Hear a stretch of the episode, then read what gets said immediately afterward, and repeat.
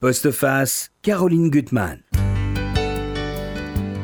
Comment réussir à dire, avec les mots justes, le charme indéfinissable de celui qui a de nos plus grands acteurs? Cet éternel jeune homme qui, 60 ans après sa mort, a conservé une place immense dans nos cœurs.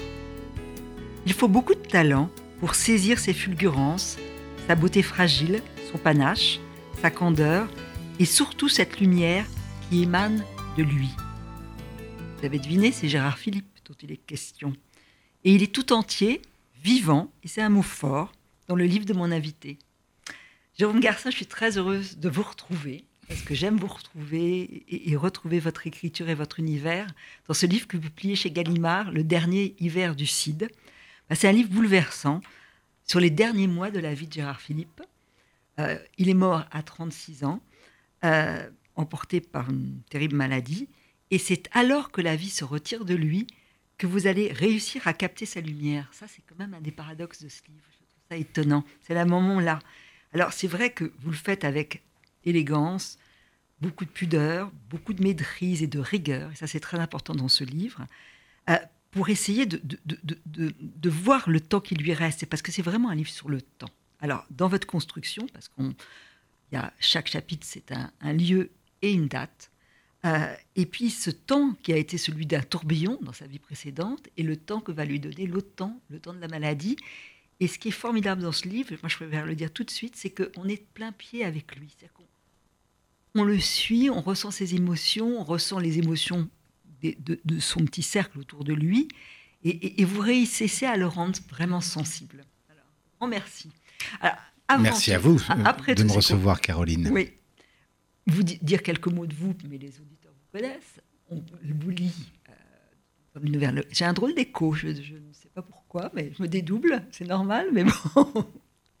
Daniel fait tout pour faire bien. Voilà. Donc on vous lit bien sûr avec énormément de plaisir dans le Nouvel Observateur. On vous écoute au Masque et la Plume, où là c'est beaucoup plus mordant. Souvent, quoi que le Nouvel Observateur, ça peut être vachard. Je ne dis rien. Bon, bref. Et surtout, on lit vos textes. Et vos textes, il y a s'il y a un mot qui, les caractérise, c'est la fidélité. La fidélité à tous les êtres chers qui ont parfois été fauchés par la mort, que ce soit Olivier ou euh, euh, votre père, que ce soit les artistes que vous avez aimés, profondément aimés. Alors je les cite dans le désordre, que ce soit Bartabas qui est vivant, Barbara, euh, tous ceux qui vous accompagnent. Et c'est vrai qu'il y a un univers qu'on retrouve quand on vous lit. Ça, je trouve que c'est et cette fidélité, elle est celle aussi que vous devez au, dernier, au dernier hiver du CID. Alors, il faut peut-être que vous nous disiez comment vous avez écrit ce livre. Vous êtes marié, on peut le dire, c'est officiel, avec la fille de Gérard Philippe, qui avait 4 ans et demi quand son père euh, est tombé malade. Alors, euh, vous avez dit beaucoup de choses très, très gentilles. Je vais essayer de, de répondre brièvement. Mais d'abord, oui, oui, vous avez tout à fait raison, Caroline. C'est un, pour moi, c'est un livre de vie. C'est pas un livre de mort, même si je raconte les trois derniers mois de sa, euh, de son existence. Euh, oui, c'est un, euh, c'est un personnage qui rejoint peut-être naturellement et même peut-être en forme d'aboutissement tous les livres que j'ai écrit depuis pour Jean Prévost, qui était mon mhm. premier livre euh, il y a 25 ans, sur un, un jeune résistant français, écrivain, Jean Prévost, qui est mort euh, les armes à la main, tué par les Allemands au pied du Vercors.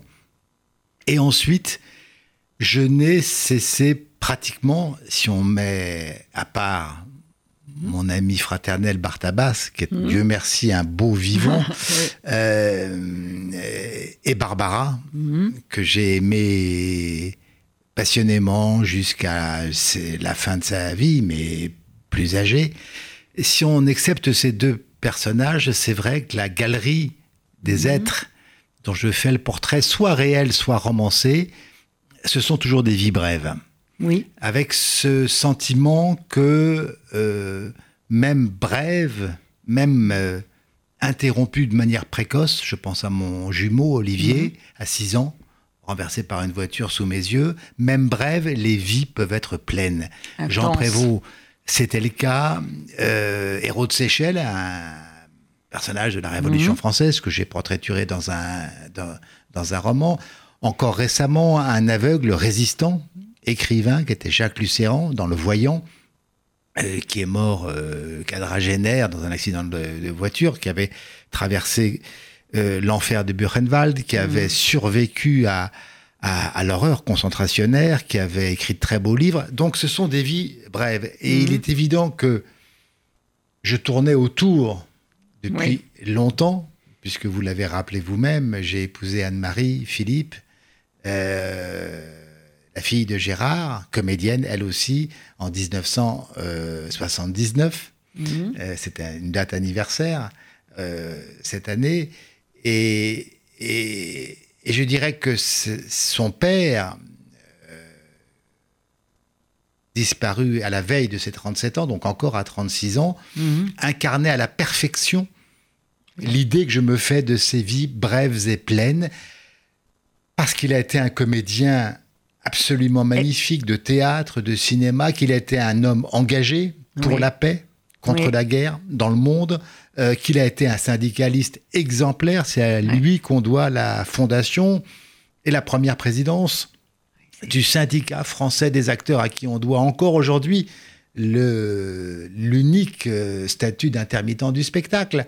Euh, euh, c'était un Comment homme il a pu faire ça incroyable. et à 36 ans et à 36 ans en 36 ans. qui est qui est pour la petite histoire l'âge exact aujourd'hui de mon fils Gabriel de mon fils aîné. C'est beau. Mmh. et donc et donc c'est vrai que je me disais un jour un peu comme je le disais l'accomplissement de tout ce que j'ai écrit il faudra mmh il faudra qu'il y ait Gérard, parce que Gérard, c'est pas simplement ce beau-père que je n'ai pas connu, alors que j'étais très longtemps l'ami et proche, le confident d'Anne Philippe, la, mère d'Anne-Marie. La très importante dans votre vie, bien sûr, évidemment et dans la vie de Gérard Philippe, magistral dans, dans, son travail aussi. Et donc, euh, et donc voilà. Et puis un jour, j'ai dit à Anne-Marie, tout récemment, il y, a, il y a, deux ans, j'ai dit à Anne-Marie, euh, je pense que le temps est venu euh, après le voyant, d'écrire sur, sur ton, ton père. Et elle m'a dit, vas-y. Et, et, et, j'avais besoin de son accord moral. Oui, oui euh, je comprends. Et je vais dire après pourquoi. Et, elle m'a dit, vas-y. Et puis, elle, je lui ai donné à lire avant de le publier en disant, si tu veux pas que ça paraisse, ça ne paraîtra pas. il y a beaucoup, beaucoup de détails, enfin des choses. Alors, il y a une photo que vous décrivez, qui est la dernière photo qu'a prise ça, ça, vous avez dans la famille, le carnet, il y a beaucoup de, choses très le précises. Livre, le livre n'est fait que de détails vrais. Si on se place euh, sur le plan littéral des genres, littéraire, c'est un roman, puisque je n'étais pas dans la clinique Violet où il a hein. opéré. Mais malgré tout, j'essaie d'aller au plus près entre euh, l'été 59. Oui. L'été 59, c'est-à-dire il revient d'Amérique latine euh, via Cuba. Euh, où il a tourné La fièvre monte à Pao de, mmh. de, Buñuel.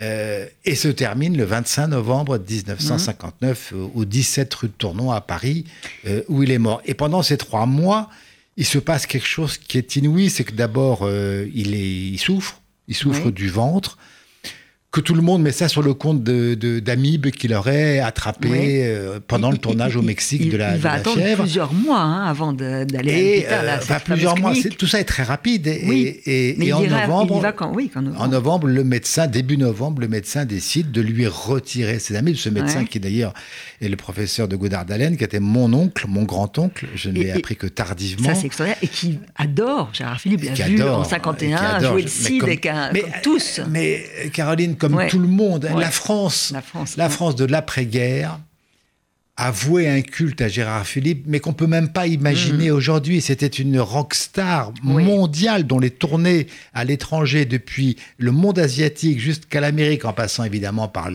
l'Europe de l'Est, étaient des tournées mais inimaginables euh, aujourd'hui. C'était un comédien de, stature euh, euh, mondiale et en même temps, et en même temps, et en même temps, c'était un personnage dont la beauté rappelait la pureté dont la France de mhm. l'après-guerre avait besoin. Euh, euh, je suis pas le premier à le dire, évidemment, euh, mhm. puisque je n'ai pas connu cette période-là, mais je l'ai lu et, et, on me l'a beaucoup raconté. Il a incarné une France qui avait besoin de se laver de ses saletés, voire de ses ignominies pendant l'occupation. Et tout d'un coup, cet ange pur, magnifique, qui interprétait comme personne les tragédies, euh, les grandes tragédies de Corneille ou de Racine, devenait un personnage qui euh, était non seulement le jeune premier du théâtre et mhm. du cinéma, mais qui était en plus une figure morale incontournable. Et, donc je reviens à se dérouler et on lui, on lui on retire, on lui retire, on veut lui retirer ses amis. Et puis mon oncle, le chirurgien euh, Godard d'Allen, découvre que c'est en fait un cancer primaire du foie, dramatique, inopérable. Et là, il décide de refermer. On est début novembre, il referme et il y a une entente tacite entre ce médecin et Anne, Philippe, qui consiste à ne pas dire la vérité. Mais c'est un moment terrible parce qu'à un moment, elle, ne pense qu'à une chose, c'est qu'il reste dans le sommeil, qu'il ne se réveille pas. Ça, c'est son rêve. Et puis, il va se euh, réveiller, évidemment. et la question, c'est au réveil. Est-ce qu'elle va être capable de jouer cette comédie? La vraie question, c'est est-ce qu'elle est qu'elle est qu'elle va avoir le courage de, de jouer la comédie au comédien mhm. euh, Gérard Philippe? Et puis, elle prend sur elle de faire une chose que certains, d'ailleurs encore aujourd'hui, lui reprochent, il faut dire la vérité, mhm. c'est d'avoir euh, volé à Gérard Philippe sa propre mort, euh, puisqu'il ne, il, ne l'a pas su. Moi, je pense qu'elle lui a offert ah le plus beau des cadeaux. Moi, je crois et je le raconte dans le livre, c'est-à-dire que pendant les jours qui vont suivre, après son réveil à la clinique Violet, il va rêver sa vie d'après. Il, projette ça, il se projette dans l'avenir. Euh, il va annoter notamment des tragédies grecques qu'il adore, les souligner. Euh, on a les livres à la maison. Euh, il va, il va, il va se projeter dans un avenir. Ce qui n'empêche pas d'ailleurs certains de croire, y compris d'ailleurs Anne-Marie, y compris sa fille, ma femme, de penser qu'il y avait chez lui une intuition de ce qui allait se passer et peut-être que lui, dans une sorte de vertige euh, hallucinant, d'ailleurs pouvait aussi peut-être vouloir épargner sa femme et mentir à celle qui lui mentait pour ne pas lui dire qu'il se savait condamné. Toujours est-il que, les médecins trouvent qu'il a, euh, il a, une vitalité extraordinaire il a une vitalité. alors qu'il est complètement rongé par la maladie. Il s'apprête à tourner pour le cinéma, évidemment ce qui ne tournera jamais, qui est le Dantès du comte de Monte Cristo avec Autant Lara. Il rêve Hamlet euh, aussi. Il rêve d'être enfin le, le Hamlet. Euh, euh, Jean Villard, qui était son patron du TNP, lui dit euh, peut-être que maintenant c'est l'heure de jouer Don Juan. Mhm. Enfin, tu, mhm. tu, entres dans l'âge où c'est possible. Il voulait être Dorante dans Le Menteur de Corneille. Enfin, il avait plein de projets et les, et les notes qu'on a euh, de, de, lui, de ces derniers jours, montrent que, euh, y compris d'ailleurs pour aller se reposer à la montagne, mhm. étaient des rêves d'avenir et pas, c'était des désirs d'avenir, pour employer une formule qu'on connaît bien. Et puis, et puis, il est mort dans presque son sommeil le 25 novembre 59. Euh, en ayant deux jours avant un, mieux. Enfin, parce que vous, vous êtes vraiment, vous tenez la chronologie quand même de, ben, ces derniers jours.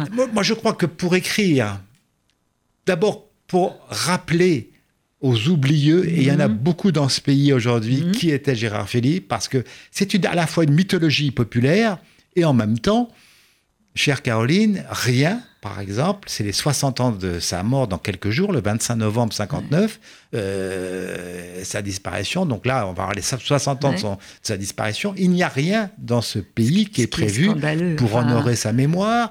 Euh, et ce livre, et ce livre est la seule petite pierre, euh, pas la seule, pas la seule, mm. parce qu'il va y avoir dans quelques jours, pour moi, ce, ce très grand moment d'émotion qui est la publication chez Gallimard dans leur collection audio Mhm. d'un CD euh, où c'est toujours d'ailleurs lu par des comédiens et où le dernier hiver du Sud va être lu ah, ça va être formidable, par Anne-Marie Philippe. Ah, c'est formidable. C'est la fille de, ah, beau, Gérard qui va ah lire mon livre et peut-être et donc ce, peut-être aussi euh, parce que je ne l'ai pas encore entendu, euh, avec beaucoup d'émotion, lire ce qui a été sa propre enfance. Anne-Marie mhm. avait 4 ans et demi. 4 ans et demi. Quand, bah, ça, vous le montrez très très bien. Il y a des lieux qui sont clés. Il y a Ramatuel où il a le souvenir, parce qu'il commence à être très fatigué quand on est au mois d'août, euh, qu'il était un père, euh, et puis un personnage ardent, vous dites radieux, opiniâtre, téméraire.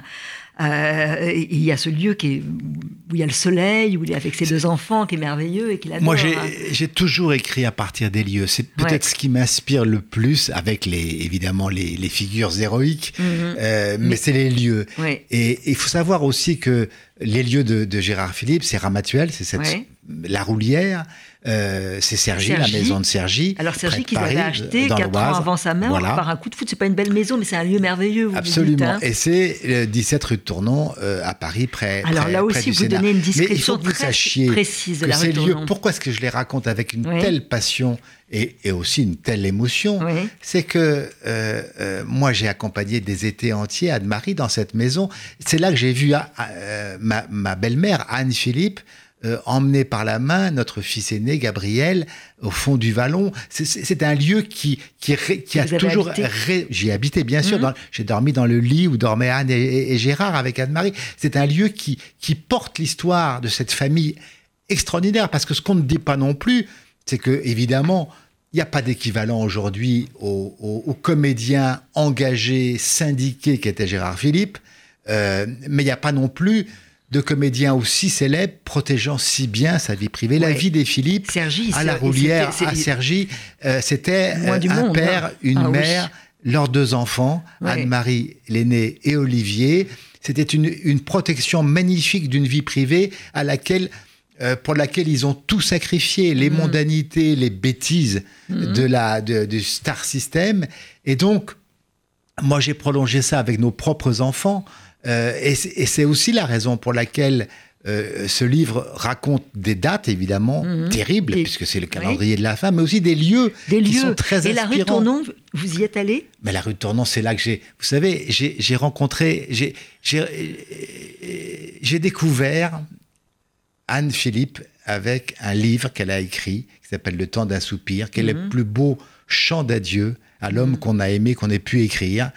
Et je lis ce livre euh, j'avais 18 ans, je venais de perdre mon père d'une chute de cheval, il avait 45 ans, j'étais tout jeune et j'étais donc en détresse. Mmh. Et je lis ce livre et ce livre me parle de moi.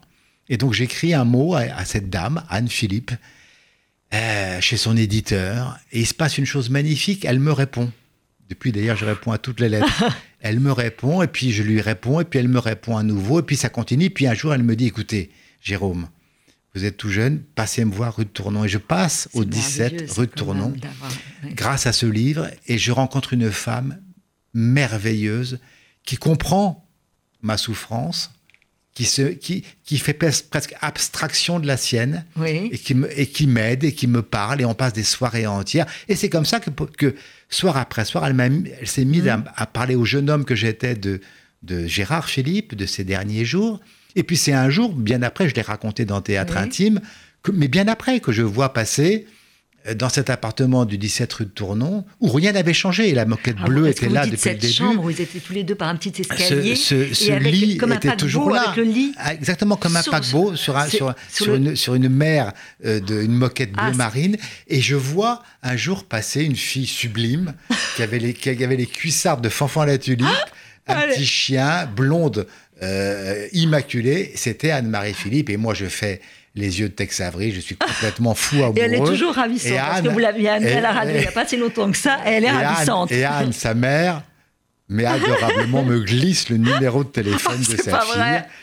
Et c'est comme ça qu'a commencé notre histoire. Donc c'est pour vous dire ah, que cette rue de Tournon, je la connais par ah cœur. J'y ai passé avant, avant de connaître Anne-Marie des heures et des heures. Anne a été, a été et après Anne a mhm. été la, la grand-mère de, nos trois enfants, y compris de Gabriel, pour qui elle avait une adoration, qu'il faut dire qu'était le, qui est, le portrait craché de son grand-père, de Gérard Philippe. Et donc, et donc tout ça pour dire que, et j'ai vu aussi à Sergi, bien plus tard, qui avait été vendu parce que euh, la famille n'avait pas les moyens de le garder. Dans ce parc de Sergi, j'ai vu aussi ma propre femme, Anne-Marie, lire ce qu'elle a fait un jour au théâtre Héberto, lire à haute voix dans ce parc de Sergi où elle avait grandi avec son frère Olivier, lire Le temps d'un soupir, le livre de sa mère, euh, dont le dernier hiver du Sud est, comme on dit aujourd'hui, un peu le préquel. C'est avant le temps d'un soupir, c'est le moment où, euh, où Anne a le sentiment que la vie s'effondre quoi, mhm. sous, ses, sous ses pieds. Et, et donc voilà, donc ces lieux, c'est vrai que je les connais par cœur que après la mort en 90 d'Anne Philippe, évidemment de ma belle-mère, cet appartement a été vendu, mais jusqu'à ces derniers instants, c'est un lieu qui n'avait pas changé depuis euh, sa, sa, vie familiale magnifique et bouleversante jusqu'à son adieu sur ce lit euh, qui donne sur la petite cour où je verrai toujours un vernis du Japon poussé jusqu'à la deuxième, au deuxième étage, et, et, où d'ailleurs elle a pris des photos, puisqu'elle était photographe, elle était ethnologue et photographe, elle a pris des photos jusqu'à la veille de sa, de sa mort, et on voit un visage, mais ah, magnifique, parce que c'est le visage, d'un jeune, d'un jeune homme de 36 ans. Ah oui, ça, je voudrais vous lire cette description, parce que vous en parlez admirablement de cette photo, euh, où, il, jusqu'au bout, il a l'air d'être un jeune homme. Ça, c'est. Mais il a euh, été. Et, voilà.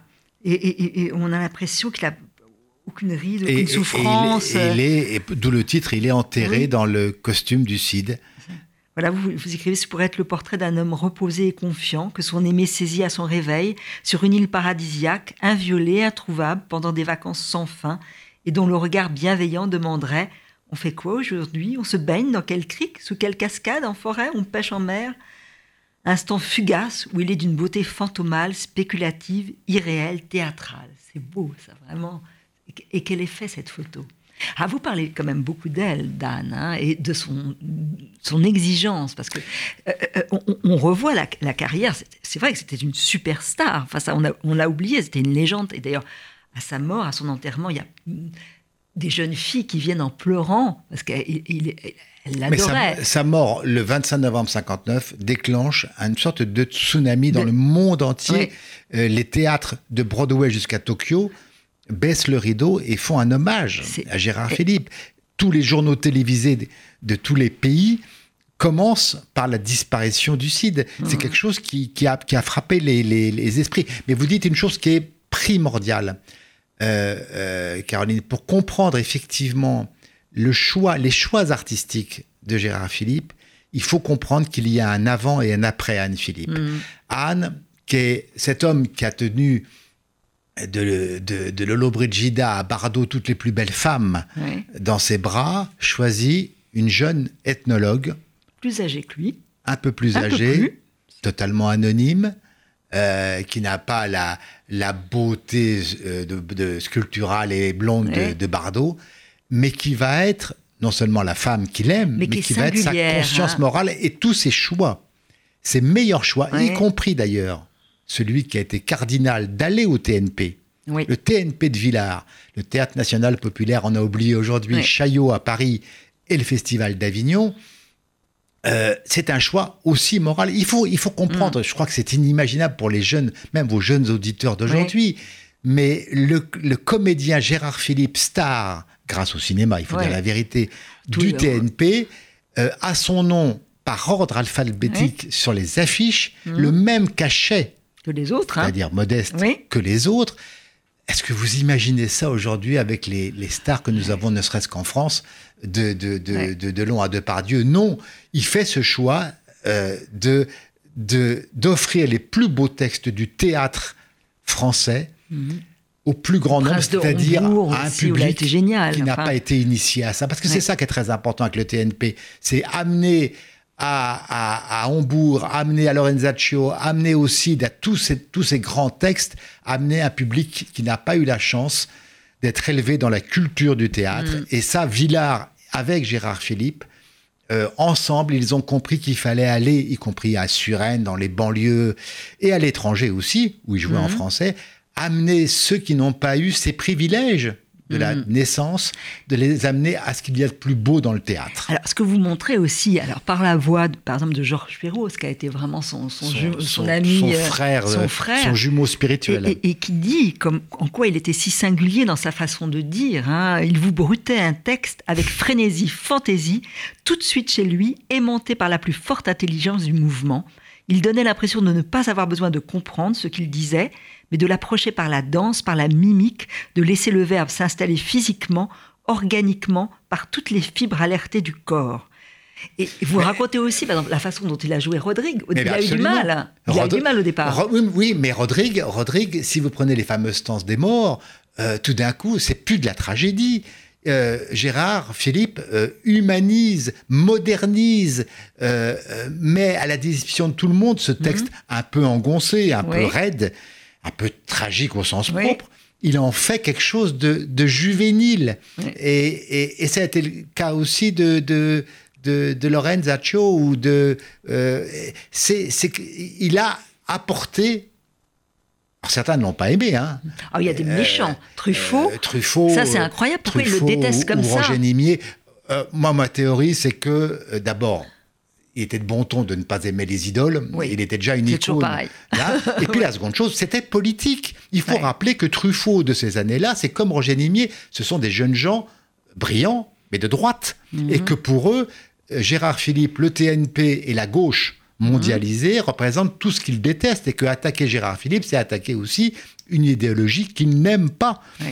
Euh, les signataires de l'appel de Stockholm, à l'époque, c'est une mauvaise engeance de gauche. Il faut, ça, il faut rappeler aussi qu'il était l'idole, évidemment, des pays de l'Est à un moment euh, où maintenant, avec le recul, on sait que ce n'était pas non plus le paradis sur Terre. Et donc, la, la, la, droite culturelle est assez féroce. Et Truffaut, évidemment, la meilleure preuve de ce que je dis, c'est que quand il attaque Gérard Philippe, il mmh. attaque en même temps Villard et le DNP. Oui. Même pour parler de film. Oui, oui, tout à fait. Donc, c'est une façon de, de, complètement... Alors, on, on, on va vous suivre, on va vous suivre pendant quand même plusieurs semaines où il souffre mais il veut pas le dire. Il n'a pas envie de le dire ni à sa mère, ni nous, ni, aux autres, ni de se plaindre. Il va même aller voir Laurence Olivier en Angleterre alors qu'il est fatigué parce qu'il rêve toujours de Shakespeare et d'Hamlet. Hein. c'est ça son obsession. C'est son obsession, oui. Et puis, il y a le cercle des amis que vous montrez très bien. C'est qu'avant qu'on prenne la décision qu'il va être opéré, il a cet ami euh, qui est le grand obstétricien euh, Pierre Velay. Pierre Velay, et de sa maison de verre qui pendant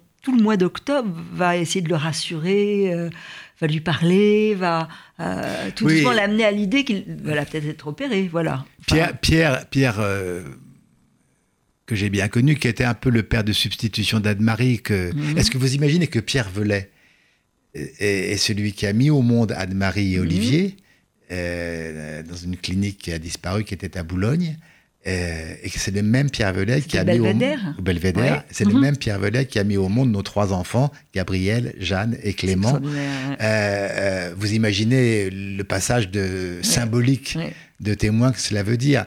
Et, Pierre a été beaucoup plus que l'obstétricien, il a été l'intime de, Gérard jusqu'au bout. C'est avec lui que Gérard Philippe comptait partir en vacances d'ailleurs à, la montagne pour mhm. se reposer après l'opération. Euh, et, Pierre Velay, évidemment, fait partie, parce que euh, si je suis si précis dans ce livre, et vous le, disiez au début, Caroline, euh, c'est-à-dire que si évidemment les lieux sont vraiment les lieux, la plaque minéralogique du corbillard qui emmène le corps mm. de Gérard Ramatuel, c'est le vrai, la vraie plaque, c'est parce que j'ai été aussi, grâce à Anne-Marie, proche de tout l'entourage de Gérard et d'Anne. René Claire et Bronia Claire, euh, on allait les voir dans leur maison près de Saint-Tropez. Et puis Bronia, jusqu'à la fin de ses jours, à, à, Neuilly, Pierre Velay et Aline Velay, dans leur maison de verre, ont été nos amis et les plus proches d'Anne-Marie jusqu'au bout aussi. Donc tous ces, tous ces gens-là, si vous voulez, euh, euh, Georges Perros, Georges Perros, c'est une histoire magnifique. C'est cet écrivain des papiers collés qui, a été, qui était comédien avant, qui était qui était le compagnon le, au conservatoire le, frère, absolument, et puis et qui après jouait à la Comédie Française, qui a été le, meilleur ami de Gérard, son, son jumeau de substitution, mmh. parce que Perros avait perdu un frère. Et puis on a fait publier avec Anne-Marie il y a quelques années chez Finitude cette chose unique, cette correspondance où il y a d'abord Gérard et Anne, et Gérard et, Georges qui, s'écrivent pendant des années, et puis tout d'un coup arrive la mort de, de, de Gérard en 59 et la correspondance se poursuit et elle devient triangulaire entre Anne et Georges jusqu'à la mort de Georges Perros en 78. Et, et, c'est une histoire magnifique parce que c'est vraiment euh, une amitié qui passe le temps euh, et qui euh, survit à la mort. Et, le grand regret de Perrault, c'est finalement de ne pas avoir entendu l'appel de, son ami, il n'a pas pu venir le voir avant sa mort. Ça, c'était, il était en Bretagne. Mais vous savez, mais, bon, il était là. Mais c'est vrai de beaucoup de gens de l'époque. Oui. Comment pouvait-on imaginer qu'un jeune homme aussi brillant, plein de santé, oui, au sens propre, euh, puisse disparaître. Aussi.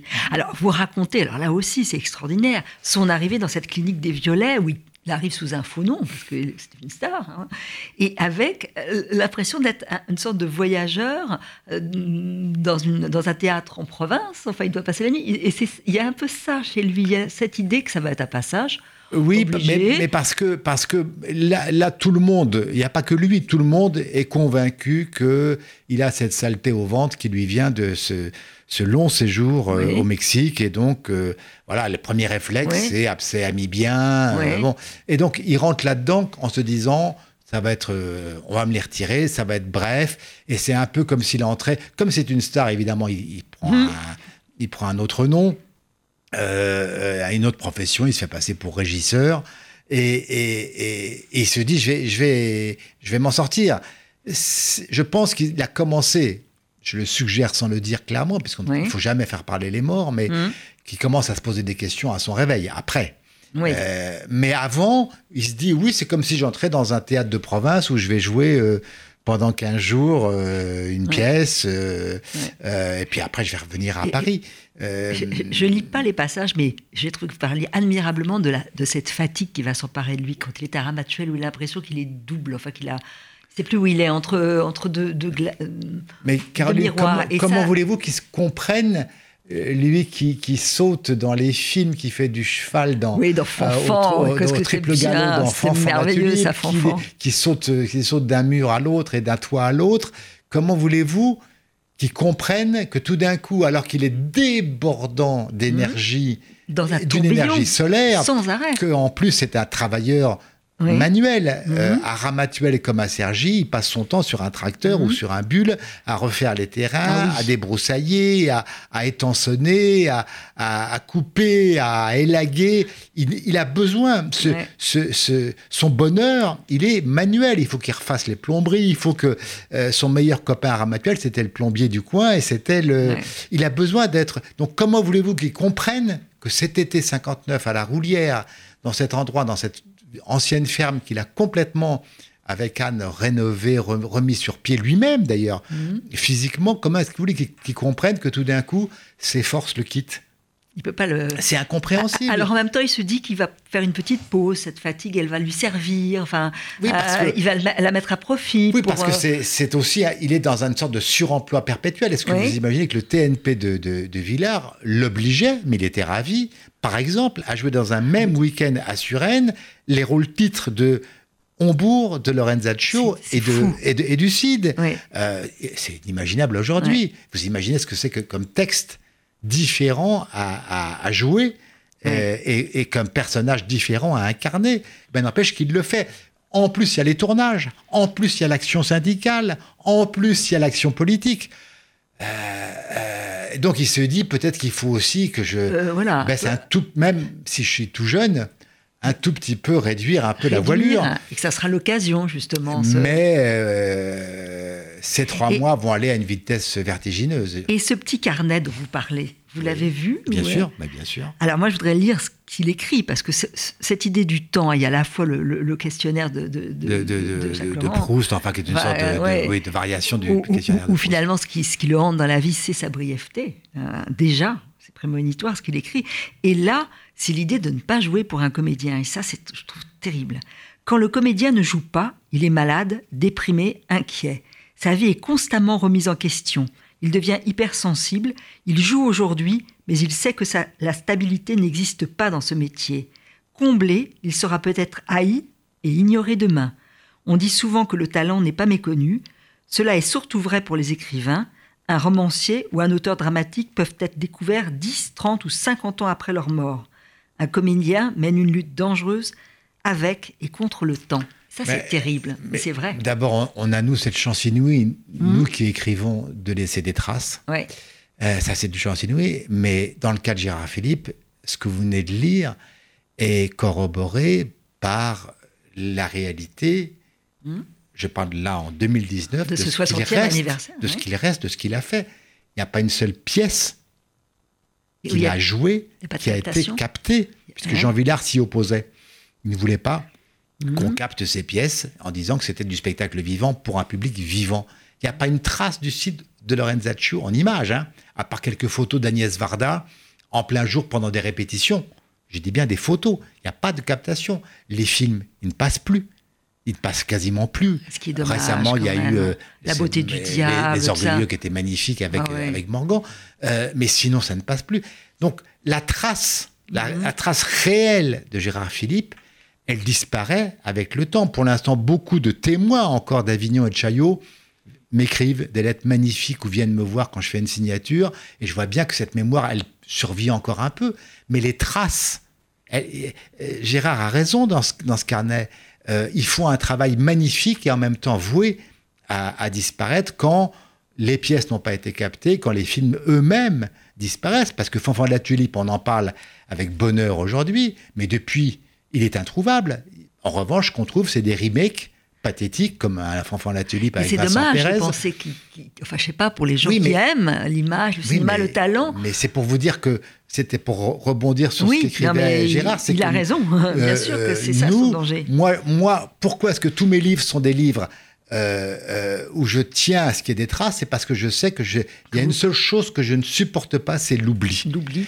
Et en- surtout l'injustice, l'oubli et l'injustice. Dans le cas de Lucéran ou Prévost, c'est que des héros, des résistants, des combattants aient été oubliés. Donc j'ai écrit pour laisser une trace aussi de. Dans le cas de Gérard Philippe, c'est aussi flagrant. Je vous dis, euh, les, les 60 ans de sa disparition, il y a une trace écrite, c'est le dernier hiver du, du Cid, et il y aura bientôt une trace orale, c'est la lecture de livres par Anne-Marie Philippe. Mais sinon, euh, il reste pas grand-chose. Donc, euh, je crois que cette colère qui est la mienne quand je quand j'écris contre l'oubli n'est pas. euh, ça rejoint exactement ce que dit. euh, euh, moi, ce que j'aime tant chez chez mon ami Bartaba, c'est en même temps ce qui est le plus périssable. Ce sont ces spectacles vivants, mais qui sont voués aussi à disparaître.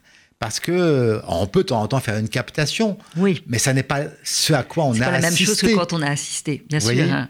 Et, et voilà, et donc je voudrais que donner Mais, mais, mais, l'illusion mais au moi, je trouve lecteur que Gérard Philippe, il y aurait des films, qui, assister à ces des films spectacles. pourraient quand même être restaurés. Ah, mais et, ça, euh, c'est- vraiment. Mais ça, c'est.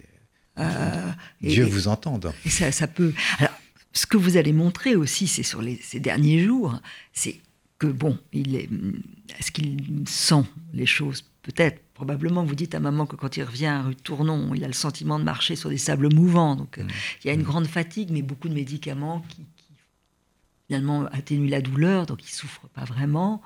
Euh, et surtout, il a une autre vision du temps. C'est ça qui est extraordinaire, c'est qu'il va s'ouvrir à des ouvrages. Il va raconter qu'il veut acheter le dernier des justes parce qu'il a vu Schwarzbart et que ça l'a ému. Qui venait d'avoir le prix Goncourt. Oui, ça c'est Ouais. euh, extraordinaire. Qui se lance dans la lecture d'Euripide. Alors, Mm. mais pourquoi cette espèce de folie pour les tragédies grecques? C'est Parce que tout d'un coup, euh, alors ce qui, évidemment, Mm. avec le recul, c'est facile de, le- de le dire, Mhm. mais cette passion pour, les, pour Euripide et pour l'ensemble d'ailleurs des Ouais. tragédies grecques, il en a lu d'autres, euh, euh, cette passion exprimée par un homme qui lui-même est en train d'incarner euh, le rôle-titre d'une véritable tragédie grecque. Euh, cette mort d'un jeune homme en plein soleil, soleil de la gloire, euh, à cet âge-là, c'est pour moi une sorte de, de- de résumé de ce qu'est de ce qu'est une grande tragédie.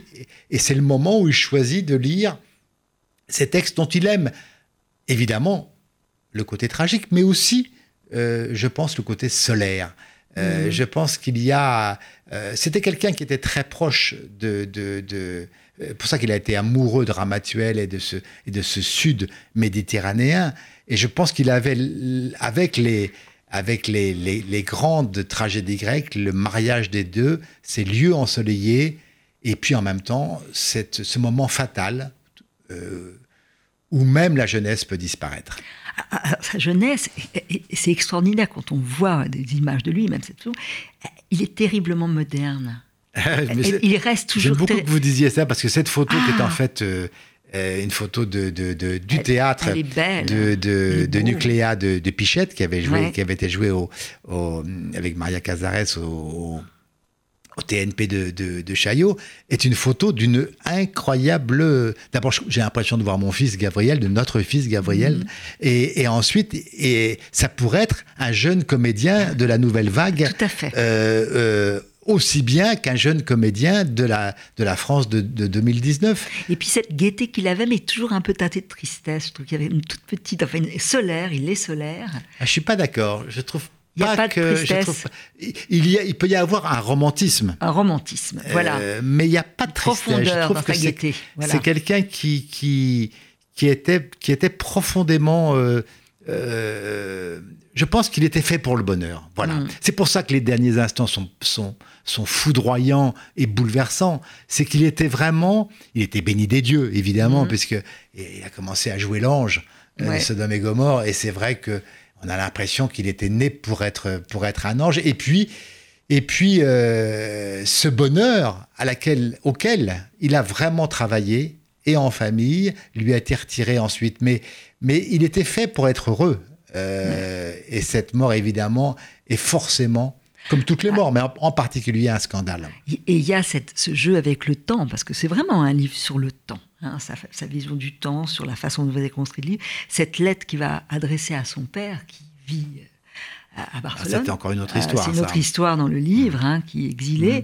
et qui va arriver après sa mort. C'est... Oui, mais je sais pas si on a le temps, mais je pense qu'on n'a peut-être pas beaucoup de temps. Mais c'est vrai mais que, voilà, que faut Gérard que Philippe, ça, on s'est il- souvent demandé pourquoi il avait participé à la libération de Paris, Ouais. fusil à la main, euh, sur l'étoile de l'hôtel de ville, et qu'il avait été vraiment. un- eh ben, son père avait fait le mauvais choix pendant la guerre, et donc euh, euh, a été condamné par un. Par un- et, et- et exilé, enfin, et forcé à Mhm. l'exil euh, à Barcelone. Pour autant, son fils ne lui a jamais été infidèle et a continué. Et ça, je trouve ça à- très il a même couché sur son testament Ah oui, c'est très pour beau. qu'il ne meure pas seul. pour il ne meurt pas seul. Alors, il y a Daniel qui va nous faire entendre la voix de Gérard Philippe. Alors, je ne sais pas ce que ça va être comme extrait. percé jusqu'au fond du cœur d'une atteinte imprévue aussi bien que mortelle. Misérable vengeur d'une juste querelle et malheureux objet d'une injuste rigueur, je demeure immobile et mon âme abattue cède au coup qui me tue. Si près de voir mon feu récompensé, Oh Dieu, l'étrange peine. En cet affront, mon père est l'offensé, et l'offenseur, le père de Chimène. Est-ce que c'est beau? Rodrigue. C'est rodé. Mais c'est ça aussi, il faudrait refaire des archives sonores. Moi, je Oui, pense. et- Alors, il est- bien sûr que c'est sa beauté aussi, mais l'entendre. Bien sûr. Mais il y a, alors ça, il faut dire que j'en parlais avec euh, une de vos collaboratrices ici à RCJ juste avant, mais c'est vrai que on est plusieurs générations à avoir été bercés quand même par Pierre et le Loup, Oui. qui est toujours, qui a été réédité, remasterisé. Bon, il y a le Petit Prince aussi. Ouais, il y a beaucoup de lectures Oui. qui étaient à l'époque destinées euh, à des disques. et à des 33 tours, maintenant c'est en CD. Euh, maintenant, là aussi, vous avez raison, mais il faudrait un gros travail technique, c'est reprendre certaines bandes, parce que Ah oui. là, on écoutait un extrait du site, mais on l'a pas en intégral. Hein. Vous savez que c'est Ouais. même, le site, on l'a pas en intégral Ouais. audio, je dis audio. Euh, mais il y aurait un jour à faire, oui. Euh, il y a eu, il y a eu il y a quelques années un hommage magnifique qui avait été organisé par Anne-Marie à la, à la Bibliothèque nationale rue de Richelieu, qui était une grande Mhm. exposition Gérard Philippe, où il y avait notamment les costumes de scène euh, qui étaient présents, il y, avait, il y avait les affiches, il y avait tout ça. Et il manquait ce que vous dites là, c'est-à-dire on voudrait que cette voix, qui à l'époque d'ailleurs était une voix dont le côté un peu, un peu euh, acidulé, un peu Mhm. juvénile, pouvait euh, énerver certains critiques d'ailleurs. Moi, je pense qu'elle plaidait pour la jeunesse. Mais bon, et on, aurait, on voudrait qu'aujourd'hui, il y ait davantage dans la- l'histoire sonore du comédien Gérard Philippe. Mm. Je vais lire- juste lire euh, des vers que vous citez euh, dans votre livre de gens de la ville de Miremont qui résument, je trouve, son- son départ en tout cas. Cette fois, mon cœur, c'est le grand voyage. Nous ne savons pas quand nous reviendrons. Serons-nous plus fiers, plus fous ou plus sages? Qu'importe, mon cœur, puisque nous partons? J'ai- glissé ces vers de Jean de la ville de Miremont, à qui j'ai consacré un roman qui Oui. s'appelait Bleu Horizon. Oui. Pourquoi? Parce que c'était un tout jeune poète, magnifique poète bordelais, qui est mort à 28 ans, tenez-vous bien, dans les tranchées de 14, euh, au début de la Grande Guerre, au tout début de la Grande Guerre, et que j'ai voulu aussi que euh, Jean de la ville de Miremont retrouve aussi euh, la vie brève de Gérard Philippe. Ah, c'est beau, cette rencontre. On est, on est chez vous, Jérôme Garcin. En tout cas, merci pour ce livre que j'ai trouvé magnifique et bouleversant. Le dernier hiver du Cid chez Gallimard. Et puis, on peut lire en poche le syndrome de, de Garcin. Garcin. En Voilà, tout cas, c'est moi qui vous remercie. Caroline, de- Merci. de m'avoir invité aujourd'hui. Merci.